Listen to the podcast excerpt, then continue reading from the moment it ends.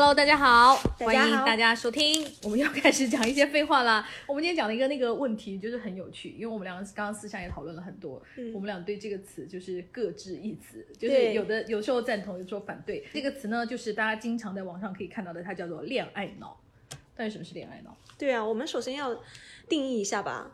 我感觉恋爱脑起码有一个原则上的东西，就是说一个人他是爱情高于远远高于一切的，我觉得这是一个必须要有的条件。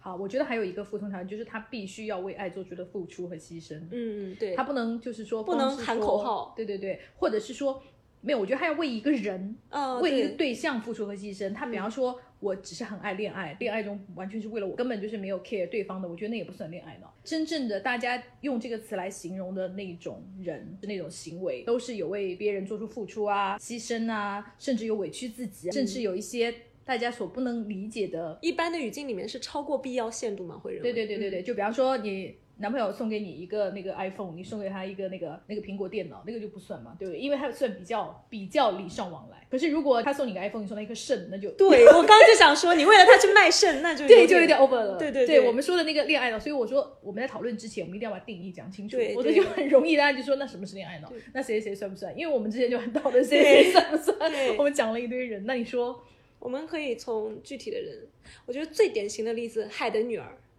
对吧？啊经常会被大家提出来，嗯，他就是恋爱脑？对。有些人会说他就是为爱情怎样怎样，然后有些人就会说他是很典型的恋爱脑，因为他最后都为爱变成泡沫了耶，他不是为爱耶，他是为自由啊。真的吗？我觉得是为自由啊，他怎么就是为爱呢？难道他杀了王子就能得到爱吗？他不是为了爱啊。OK，但是但是他 是很会狡辩哦。那我们不可否认的就是《海的女儿》，它是一个爱情童话吧？嗯然后他最后确实也是因为爱这件事情导致他死掉了嘛。嗯嗯，所以我觉得从这个故事脉络来说，确实是一个恋爱脑，对可是我我个人是非常喜欢这篇童话，以及我嗯非常喜欢这个人物。我从来没有，因为你记得有段时间，就是微博上还有那个什么大大的一个争论，对对对说什么我不要让我的女儿看什么《海的女儿》，我我害怕他以后这是一个很落伍的童话，什么无脑为嗯男人付出的那个，我就觉得你真的就是非常看清这个童话，以及你看清你的女儿了。我我根本首先我不觉得文学作品会把人就是变成那样。第二个，我真的觉得如果你把这个故事单纯当做恋爱脑的故事来看，那就相当于你就把那个怎么讲，你就把那个宝玉、黛玉、宝钗那个三就是看成哈，这就是个三角关系。我觉得你就是你知道吗？有把这个东西降维，本人非常讨厌。好，我们等一下详细讲，我们再讲说还有谁算恋爱脑，OK，小龙女算不算？算。为什么？因为他就是为爱，觉得爱比什么都重要。她的生命中没有别的东西吗。他甚至就是你知道他没有很强的，就是你知道，因为小龙女的身份是在江湖中嘛，江湖最重要的其实是什么是道义、是与非呀、正和邪呀，他其实没有这个她没有，她不 care。他只有就是老公就是对的，对，我觉得很好啊。嗯有什么关系？因为我觉得正与邪其实也是人定义的嘛，由她老公来定义，有何不可嗯那你觉得杨过呢？？OK，他的反面是吗？嗯，杨过没有哎、杨过你知道吗？杨过的那个标签词叫痴情，但是痴情和恋爱脑的区别是什么？痴情是个正有点正就正面词汇嘛。对，恋爱脑就是我觉得 杨过之所以没有被归到恋爱脑里面，是因为他有做一些好事、好人好事，你知道吗？他是一个正派人物，他还做了一些侠义之事啊，因为他不是最后是那个风对铃大对对侠吗？他有什么劫富济贫啊，有为民除害啊。当你做一些这个事情的时候，就会有抵消到你恋爱脑的那一部分。对，我们现在讨论都是基于说恋爱脑，首先我们都认可它是一个有点负面的东西，对不代表我们认同这个东西，对不对？对我我个人是觉得大家把这个词就是给负面化了，就本来它嗯可能它是个中性词，是形容一个人或者形容一个事情的状态，大家都都都说就把这个词给变得，就像什么什么佛缘那种一样。我们下次再详细讨论。嗯我的意思就是把这个词给污名，我本人是很不喜欢了。那这样的话，我们继续回到金庸世界，张翠山她就是跟魔女好哎，跟魔女好怎么就是恋爱脑？他最后他他最后有挣扎，而且他挣扎到最后无法自洽的时候，他自杀了耶。他最后还是为了道义和为了那个对，对她最终是就是赎清了自己这一生的罪孽，回归了 就是正统的正义对武林正派正道的那个东西。而且你知道吗？就是我觉得金庸写他就是有一个，他写他是误入歧途，你知道吗？嗯他不是说我为爱自愿就是飞蛾扑火，他是你知道吗？被流落到荒岛，他没有办法，他才跟魔女一心一意过日子。如果你想，我们把他放到正义的那个真的江湖环境里，他的人生没有那个冰火岛那一块，他一直在那个正义的，就一直在武当山生活。我觉得他不会跟可能不会跟他不会跟素素好啊，他根本就是没有为了爱付出什么，他只是顺势，哎，反正也没有别的女的了，他才不是恋爱脑。嗯，OK，那这样的话，岳灵珊是吧？岳灵珊是肯定是，对，而且他最后很非常典型。嗯，而且他有那种，你看男主角爱他，他也很得快，对。他根本就是为了自己心爱的人，就是他那时候，后来他已经知道他是坏人了，对，对吧？他还是就是无条件，就是死为他怎么样？对啊，他他连他爹都已经放弃，对，但是。但是因为岳灵珊通常在我们的影视剧中或者是文学作品中，她都不太算一个太正面的人物，你知道吗？不爱男主角，很难成为正面，而且她老公又是大反派。可是我我本人还是蛮喜欢小师妹的，我是觉得她很勇敢，就是嗯，因为你知道金庸小说里面很多就是这种敢爱敢恨的女孩，我觉得反而比现代的言情小说以及现在的那个主流的一些小说里面的女孩。都可爱很多，我就就比《欢乐颂》的那些女孩可爱啊。可能是因为它是虚构的吧，就是说它不是现实主义题材，所以使得这些主角会更容易可爱，因为他他没有那么多现实问题要担心。比方说岳灵珊不会担心月薪五千没有房租，就他不用担心这些事，嗯 所以他敢爱敢恨这件事对他来说成本很低嘛。相对抽离。对啊，那那你说赵敏算不算？赵敏，算吧，他连郡主都不当了也。对，算吧，因为他就是完全背叛了自己的就是皇室啊，什么还有他的对背叛了什么他的那个什么大业啊，对吧？然后最后还 背叛了阶级，对背叛了阶级，最后放弃了，可以说是放弃了他的事业吧。荣华富贵。最后是什么归隐，对吧？对对对，他就是为了，因为我们现在的叙事方式来说，就是她放弃了成为大女主的机会，然后变成了一个老婆。怎么讲呢？就相当于谁姚安娜爱上了一个穷小子，是不是差不多？然后陪他归隐哎，因为他也没有拿家里一分钱了，对不对？最后他不是跟他爸爸分别的时候，那个王爷给他一百两银子，再也没有拿过家里的钱了。差不多就是姚安娜离开对华，为。基本上就是 断绝关系。天呐，这样讲起来，赵敏感觉比岳灵珊还要严重，嗯，因为岳灵珊已经你知道有一点那个封建社会的嫁鸡随鸡了，可能还有点那个味道在。可赵敏完全就是自我选择，对，好棒哦，越来越爱他。但是赵敏的就是人物性格更鲜明、更可爱、更复杂，使得我们可能更比较不会从哎他是不是个恋爱脑啊这个方面去批判他，是不是？我觉得他之所以没有被批判成恋爱脑，是因为他的恋爱成功了。你知道吗？人就是这样的。如果最后，比方说张无忌选了那个周芷若，那他一定会被骂死啊！就是你看看你吧，你看你公主也不当了，要去跟那个那个男的，结果嘞，你看他还是选择那个什么掌门啊，他就是看不上你啊，因为你已经穷了。那你看宋青书就是恋爱脑吗？宋青书，我觉得宋青书不完全是恋爱脑。哎，恋爱脑真的定义很细。我觉得他不是恋爱脑的重要原因，是因为他们没有在恋爱，哦他，是这方面付出，他是舔狗。好，好，舔狗这个话题我们后面讲。嗯，OK，我们真的很爱 judge 别人，对，这就是一个 judge 的 part。好爽哦。嗯，那华妃是不是恋爱脑？华妃没有吧？为什么？因为华妃没有为爱情付出任何啊，她有付出什么？那她确实爱恋的，就是她的你生活说她不能生育，对不对？她不能生育，不是为爱付出，她根本就不知道自己她就是被害了。被自己喜欢的人害了。对，可是她不知道啊，她并不是说好，如果我要跟你在一起，我要选择将来没有子嗣，我对我同意这件，她完全是蒙在鼓里的。我觉得他对皇帝的爱，他虽然是非常爱的，但是因为爱皇帝本来就是后宫求生存的一部分，很难分割出来，以至于说，而且就是你很难讲这属于他作为一个妃子分内的事情，对对对她没有做出牺牲，他没有，他有什么好牺牲？他没有东西牺牲啊。如果他今天为了皇帝把他把年羹尧出卖了，那可能可以被归到恋爱脑，可是他没有啊。可能他也不知道是机密吧，就电视剧啊，他并没有承担这个这个戏剧责任。不认为他是恋爱脑。所以我们讨论了这么多，到底有没有就是清楚的有？因为我总觉得这个定义这个词真的非常难，对，对吧？我们看，我们不停的在补充，不停的补充。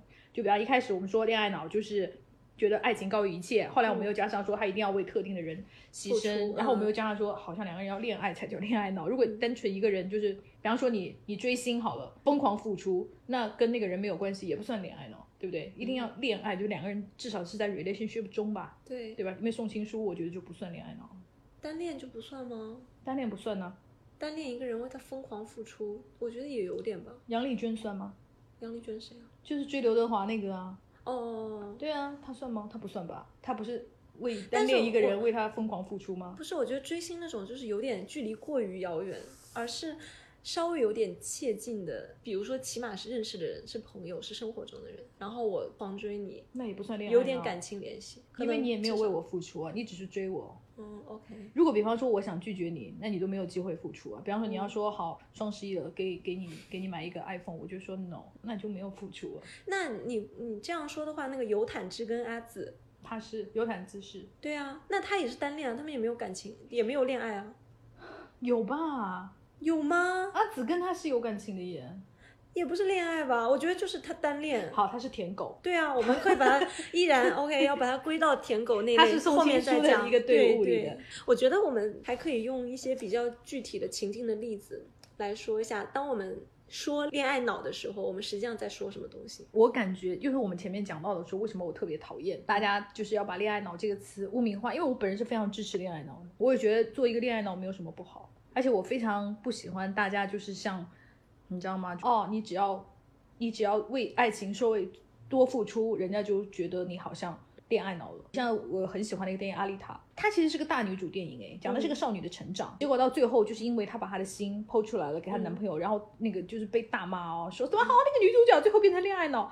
我觉得还好吧，她她这就是一个 love 啊，这是一个爱啊，因为你人在爱中必然就会付出啊，并不是说付出了就是恋爱脑，所以我就非常生气。当时我看到这个评论的时候，我是因为你我才去看那个电影嘛，这两天。你有感觉到她是恋爱脑吗？我我没有觉得，就是因为你都提前告诉我说她把心给男主这个事情，然后当我看到那个场景的时候，我就觉得 OK 也还好吧，因为他那个剧情里面本身也通过对话迅速化解了那种好像那么沉重的感觉就没有掉，而且包括后面女主她是有自己的追求的，她是在探寻我自己到底是谁，我要去完成一个什么样的使命，所以在这个情况下，爱情只是她成长的一部分，所以我没有觉得好像恋爱脑怎么样。好，那我们就把它放回来。那我们每个人都是在成长啊。其实，在成长的过程中，我们也在探索自己啊。那为什么我们为男朋友、对象或者是老公付出的时候，那我们要被骂恋爱脑呢？我就觉得很不公平啊。尤其是我很讨厌，就是我个人非常讨厌在恋爱中计较得失，因为恋爱中你没有办法计算嘛。那你就说你算也好。你不能说今天你送给你老公一个五块钱的东西，他还你八块钱，那你就是赚了。你不可能这样算嘛，因为那你付出的时间怎么算，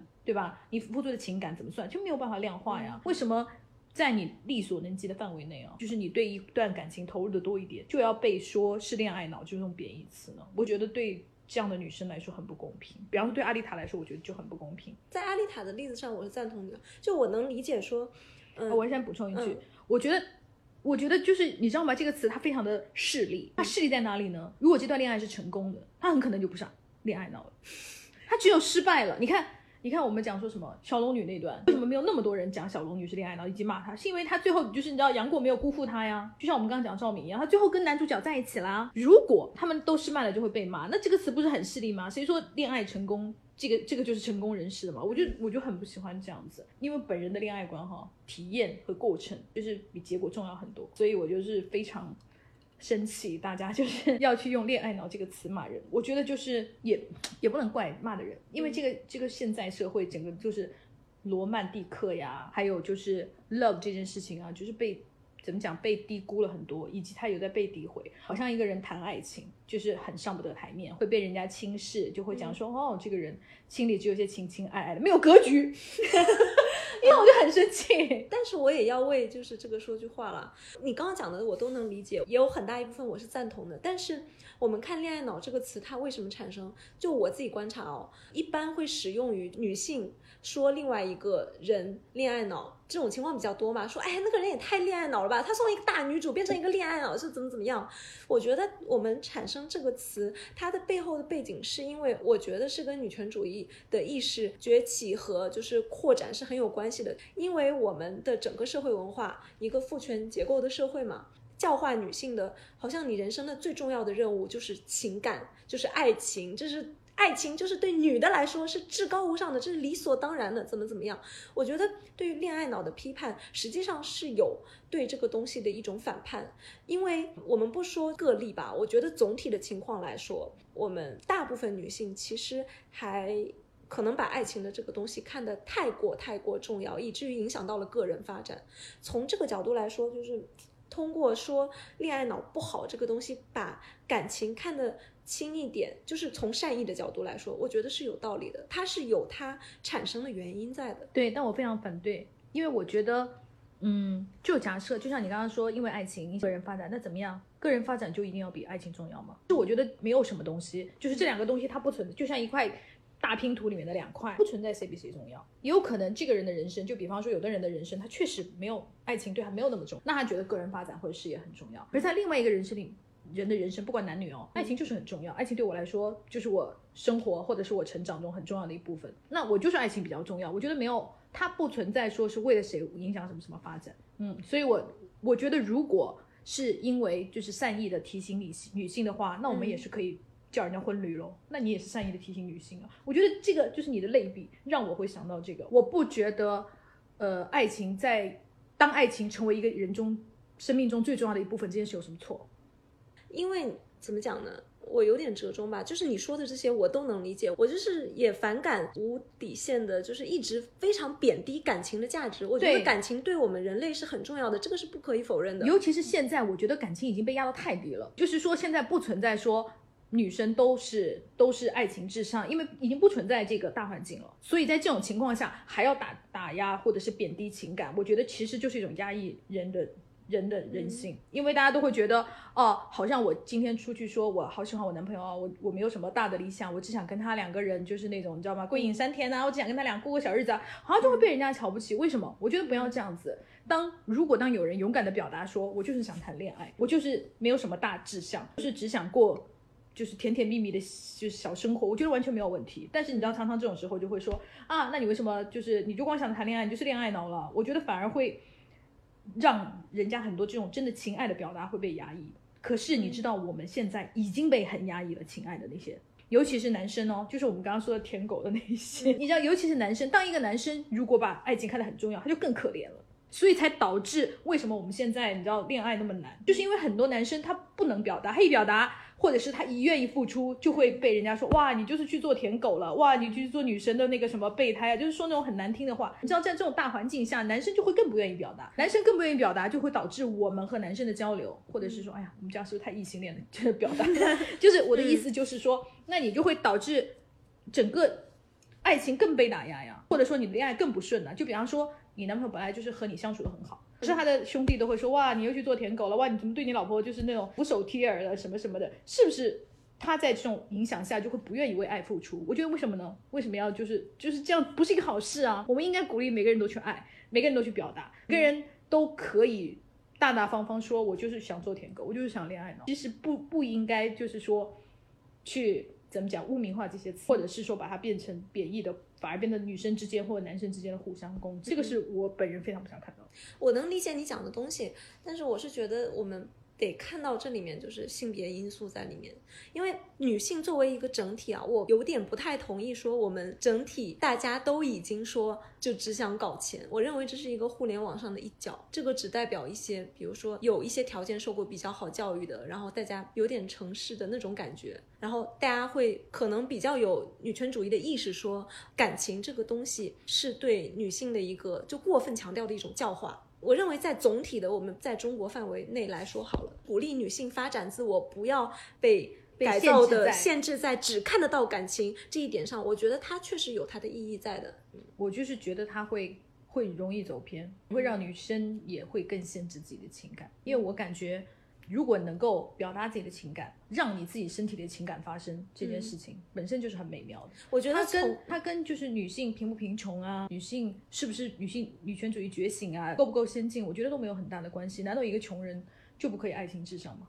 难道一个比方说，我今天我是一个八十线城市的农村女孩，那我就不可以只想嫁给我爱的人吗？但是我们回到恋爱脑，它这个定义上面来说，是超过了必要的限度。就是有点过分，有点 over 的那种。比如说，你为了你男朋友去卖肾，那种我们觉得当然不 OK 吧？哎，但我觉得这个就是很就是很极端的例子啊。到底有几个人嘛？你全国那种案例也找不出来几个嘛？我觉得只要是为爱付出，比方说我们换一个案例好了。今天我是就好，我还是刚刚那个农村女孩。然后呢，我为了我男朋友上大学，我去打工为他付学费，这个算恋爱脑了吧？但我觉得没有问题啊。我也很矛盾，因为因为一方面我会觉得说感情和爱这个东西对人的积极意义，就是人的生命体验丰富，它是离不开这个东西的。对。但是另外一方面，就是一个女性的人生围着爱情打转的时候，确实有时候是会受影响。我知道你的意思，但是我其实我觉得是这样的哦，人只有经过了丰富的爱，丰富的你，就是你让你自己的情感发生，你去体验，你去经历了以后。你才能知道爱情是你眼前的一块东西，就是一块饼，而不是整个大图。如果你疯狂的压抑它，你知道我就是我常常接到私信啊，就一看那些小女孩，就是她都没有爱过，所以她根本不懂人人人的复杂，爱的复杂。你所以他们就会为什么我们常常会现在看到就是很多二次元的评论，就是很多文学作品就会被曲解啊。尤其是有一部很很有名的电影叫做 Yesterday，就是昨日，就是那个安妮海瑟薇演的，她就是讲了一个安妮海瑟薇演的那个角色，她爱了那个男的很多年，但是一直就是爱而不得，但她一直就是默默守望那个故事。这个故事你知道被骂死。就是说，这个女的怎么那么傻呀？到底有什么必要啊？你知道，我觉得就是你知道，她就是因为人，我们的现代的人经历的爱太少了，以至于大家都觉得爱很简单，爱好像只有爱和不爱，爱好像只有输和赢，爱好像只有就是我爱你，我必须要得到回报。你不觉得就是如果你真的只爱一个人，嗯，守望也是一种爱情吗？一个陌生的女人来信，它也是一种爱情。爱情是有不同的样子，非常复杂的。那正是因为就是大家就是动不动把所有的都粗暴的归为恋爱脑，才让爱的复杂性和爱的延展性都变得非常非常有限制了。我不觉得恋爱脑的这个言论是导致这个，就是我不觉得这个是因果关系。我认为他们两个都是结果。我不觉得是导致，我是觉得它会加剧。嗯，它只会加剧让人家你看。在我们小时候，没有人会说《海的女儿》是恋爱脑，反而大家都会觉得这是一个非常美丽的爱情故事。爱情故事就会有 happy ending 和 bad ending 嘛，大家都会觉得这是 OK 的嘛。没有人会因为这个爱情付出没有回报而最后变成就是好，你看你就是恋爱脑。如果美小美人鱼成功的嫁给了王子，还会有人说她是恋爱脑吗？没有了呀。所以我就觉得，你看她其实有一点就是以成功以结果为论的那个，这就是我很不高兴的。那恋爱失败的人，就是是不是就是人生的失败者呢？就是我很不喜欢。恋爱脑中还有一个这个点在，这个就关于势力的这一点我是赞同的，但是另外一方面就是海的女儿的那个批评哦，我总体来说我是不太喜欢的，因为这种贬低感情的风潮。但另外一方面，我觉得说以前我们不这样去看，可能是因为我们缺乏这样的一个角度。我觉得多一个角度来批评，因为文艺批评我认为都是可以的，就是有一些新的角度 OK。我不觉得文艺批评这是文艺批评多了一个角度，我反而他觉得他是把文艺作品就是粗暴化、简单化，以至于就是说。好，我觉得他那个价值观不正确，我就要给他打一分。我觉得反而会太标签化和太扁平化。我觉得这个其实是对文艺作品也好，对于你真正的人生来说，并不是一件好事，而是就是大家太习惯于贴标签了。我本人就是支持一切的文艺作品也好，它都应该更复杂化，因为就像我们说，没有一个坏人是单纯的坏人。我有说服你吗？也没有，也没有，因为你讲的是某一个单一的标准去衡量所有的东西，使得它变得很生硬、很粗暴。但是，一方面我能理解你为什么这么讲，但另外一方面，我会觉得《海的女儿》不是照样有我们这样的人在欣赏她吗？那样的意见也只是意见中的一种，我会觉得说就也还好吧。好，我们其实就是讲那个了，我们还没讲完了恋爱呢，我们就要讲舔狗。其实本人也是不支持舔狗这件事的，因为在这件事情上，我非常男女平等，我觉得男生表达爱。是个很珍贵的事情，一件很勇敢的事情。然后你知道，就他就通常会被他的那个好兄弟啊、好哥们儿啊，就是嘲笑啊，甚至还要挂到那个虎扑 上去嘲羞辱啊。我真的觉得，就是因为我们的一个社会的大环境哦，就是不支持男生去做一个勇敢付出爱的人。甚至有一个男生，他真的就比方说，哎呀，今天我要陪我女朋友干嘛？哎，重色轻友，是不是？对，你就会觉得。本来就是两个人世界就是很重要啊。当然，你进入了一段关系中，你的恋人关系就是会超过朋友关系啊，这不是很正常的一件事吗？对我最近有看到一个帖子，大概就是一个男生说他很迷恋他的一个女神，然后多年默默为女神付出，但最终人家还是没有跟他，然后跟自己的男朋友怎么怎么样。然后这个男生的最后结尾的时候就讲说，哎，我到现在还是最爱他，怎么怎么怎么，然后也很遗憾，老是想着他。在骂评论里面就全都是一看就是男生哦，就是在骂他舔狗啊、备胎啊什么，就是说这个人家明显就是绿茶吊着你啊，就什么舔狗舔到最后一无所有，什么什么什么，就这一套东西。然后我就感觉到很明显的一种，就是男性说男性是舔狗的时候，这很像那种兄弟会之间，我把你开除会籍，因为你背叛了我们男的阳刚，对，背叛了我们这种儿女情长算什么东西啊？背叛了我们的这样的一种理念，你是我们兄弟会的叛徒。就是里面有很强的这种这样的意味在的，然后从这个角度来说，我就在想哦，虽然恋爱脑就女生说女生恋爱脑，男生说男生舔狗，它看起来是像的，其实它背后的成因是不一样的。刚刚我舔狗我已经讲过，恋爱脑的话，我就会觉得说里面其实折射出一种恐惧。我不能说它是好还是不好，我觉得就是我们女性很害怕，但这也是有事实根据的。我们真的很害怕被这个东西剥夺了我们的自主权，剥夺了我们的这个主体性，以至于说我们要用这个东西去做一个就是很防御性的姿态。大家不要被爱情这个东西冲昏头脑。然后我们再说这个事情，其实跟舔狗的他的那个语境是完全不一样的。我比较能够理解恋爱脑这个事情的一个点，是因为我们女生在谈恋爱的时候，是真的比男生更有可能，我个人认为啊，更有可能落入非常万劫不复、非常危险的境地。就比如说大家都知道的那个被嫌弃的松子的一生这个电影里面那个女主角，我觉得可以说是我们刚讨论的非常典型的一个恋爱脑。虽然我不同意这说法吧，你看她每一次就是掉入到很惨的境地，比如说就是那种混混男朋友啊、黑道男朋友啊，然后辜负她、背叛她的人啊，每一次她人生中越走越惨，从一个老师变成就是卖淫，然后到后面就是又坐牢，到最后被人打死，她每一步都是因为她去恋爱，然后无条件的全身心的奉献出自己的爱，就很惨啊。在这种情况下，有人骂他说。恋爱脑什么的，我其实能体会到，就背后有那种恨铁不成钢的那种感觉在里面。虽然我觉得就这样去指责别人也没有太大意义了。我主要是觉得，如果就是单纯的把，就是你看完松子这个电影，嗯，如果你只能得出他是个恋爱脑，真的是，我真的觉得有点辜负这个电影了，嗯对不对？因为他其实它并不是一个警示电影嘛，不是说哎我拍这个给大家看，说哎大家以后不要这样恋爱哦，它不是这个意义，对不对？因为我觉得导演其实重点为什么要拍松子的童年啊什么什么的，他的重点就是说他为什么会变成这样一个人，为什么那么渴望爱，他是有成因的。因为我我身边有一个非常就是也不叫像松子吧，就是故事可以说有一点点类似，就是她也是一个这样的女孩，但是她的她的成因也很像，就是她特别特别渴望逃离她的原生家庭，因为她的她家里就是她有两个弟弟，然后呢她自己本身也不是属于就是也不算跳出来的那种女孩吧，因为她自己也就是先是出来做北漂啊，也就是什么行业都做过呀，文化程度也不是特别高，就是也没有考上什么九八五啊、二幺幺，没有受过很好的教育。可是他每次回家，他爸他妈还是希望说啊，你你都在北京工作啦，你回你就是要补贴弟弟啊那种。然后呢，他就不停的恋爱，就恋爱对他来说是一个他特别？就是他一个逃离嗯，原生家庭的机会，以及获得一次幸福的机会。我有段时间就是跟他走得非常非常近，就是他也是我们行业内的一个工作人员，然后我就跟他走得很近，我就就是你知道，就是 我就看着他一次一次的，就是不管遇到的那个男人对还是不对，他就是要疯狂的投入进去，而且就是谁说就是劝他啊什么什么的，他也不会听，他反而会觉得就是说，也许这就是我的机会。他经常就是会打电话说：“姐，我觉得我找到了一生挚爱。”但是这个话已经跟我说，他跟每个人都说过一百遍，你知道吗？可是他每次说这个话的时候，你都觉得他是真诚的，以及他会觉得哇，我这次终于中了，就是有这种感觉。那你说这个算恋爱脑吗？其实也算，对不对？因为他就是不停的疯狂的、真正的陷入恋爱，而且每次他不是。单纯的就说，OK，我抓到了一个人可以结婚了，我捞到了一个金龟婿啊，他完全不是这种。他每次跟我们讲，他跟那个男的相处都有很多很很美丽的细节。比方说，他有爱上一个男的，那个男的是什么呢？就是晚上打电话，男的就会突然就会说我在你家楼下，你下来吧。然后呢，下来以后，男的开车带带他从北京一直开到天津，说我想让你看看黎明的海。就是这种哎，你说这是爱耶，这是在爱，对不对？不是单纯的为了说要结婚，或者是单纯的说哇，其实不想就是再做伏地魔了，没有，他就是一直在爱。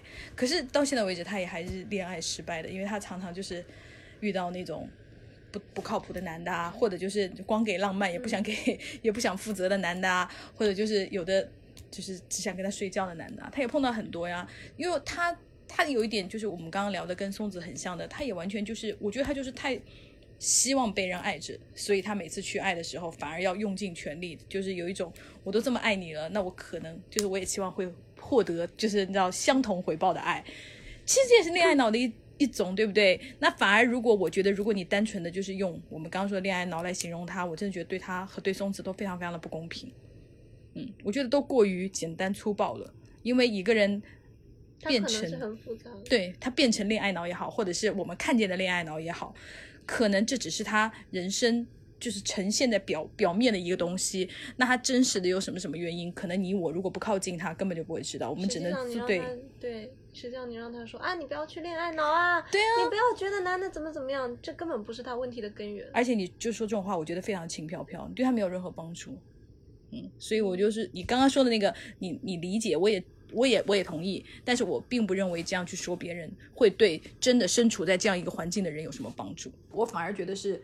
压缩女性的生存空间，包括反而你知道吗？这件事情是在责怪女生的，对，就是因为你傻呀，对对吧？就是因为你看人不清啊。他重点还是在骂女孩，对这一点我是同意的。包括我刚刚有提到说，这里面可能有善意的本意是这样，有善意的成分在里面，有 sisterhood 的成分在里面。但是在表达的时候，因为我们在跟人家做沟通的时候，就像父母，就是他老是骂你，就是老是这样欺辱你、打压你的那种语言，你肯定会产生反弹。你就算是真心为他好，你也不能这样跟人家沟通。所以我觉得。当这个词它被用在具体的人跟人之间的沟通的时候，它其实是非常不友好的。而且我觉得 sisterhood 不应该用这种方法表现，哪怕你真的是为他好，不是说我借机来就是说别人，因为这里面有侮辱性的成分。No，而是因为我们其实更多的应该做的是守望。什么叫守望？就是我支持你去爱，你失败了还有姐妹们在，而不是说你看你吧，你看你那个找的什么男的，就是因为你瞎。对，不应该这样子。我们要做的是。Backup 就是我们要做的是人家的支持，而不是不允许人家去爱。就 sisterhood，我认为表现应该是在这一块，以及说他可能在这个过程中他是有一些不理性的行为，然后你要提醒他，当他真的需要支持的时候，当然也有一些人就会说，哎呀，随便他啦。尊重祝福什么的，我我反而我就是尊重祝福啊，因为我我觉得这都是尊重祝福哦。对啊，因为我的人生观是你人生中做的任何的事情都是你的 experience，都是你的宝贵的经历和财富。人怎么可能不做错事啊？人怎么可能不走弯路啊？人怎么可能不爱错人呢？没可能嘛。所以我觉得大家就真的是，我真的是尊重祝福。我觉得大概就是要勇敢去爱，就是要勇敢试错。你知道，你爱上错误的人，不一定这段爱情是错误的。你会从爱错误的人。这件事情当中会得到很多珍贵的经验以及珍贵的感情，因为你爱错人不一定感情是假的嘛，所以我就觉得。就没有什么，我个人认为是没有什么恋爱脑这种东西。我觉得所有只要勇敢去爱的女孩子，其实包括男孩子，我都很 很很尊重，以及我很佩服。我真的非常不喜欢这个词，然后我也很讨厌看见这个词。我是希望大家能够更多的把一个人看成一个具体的人，具体的人他就是会有方方面面。恋爱脑就是不可以概括一个人。我们下一期呢？我们下一期就是一个非常非常有意思的事情，就是大家也一直在探讨的，以及每次聊起这个话题，大家都会引起深深的兴趣，那就是。恋爱中的开放性关系，哎，不对，开放性、开放式关系，因为你知道，开放性关系大家就会以为只有性关系，但其实我们说的是开放式，它不仅仅对它不仅仅是就是 sex 方面，它还有各种，比方说红颜知己啊，比方说你还可以跟别人就是 dating，任何的开放的关系，大家觉得在那个一段关系中是可行的吗？开放式关系它到底可行不可行呢？好的，谢谢大家的收听，那我们下次再见喽，拜拜。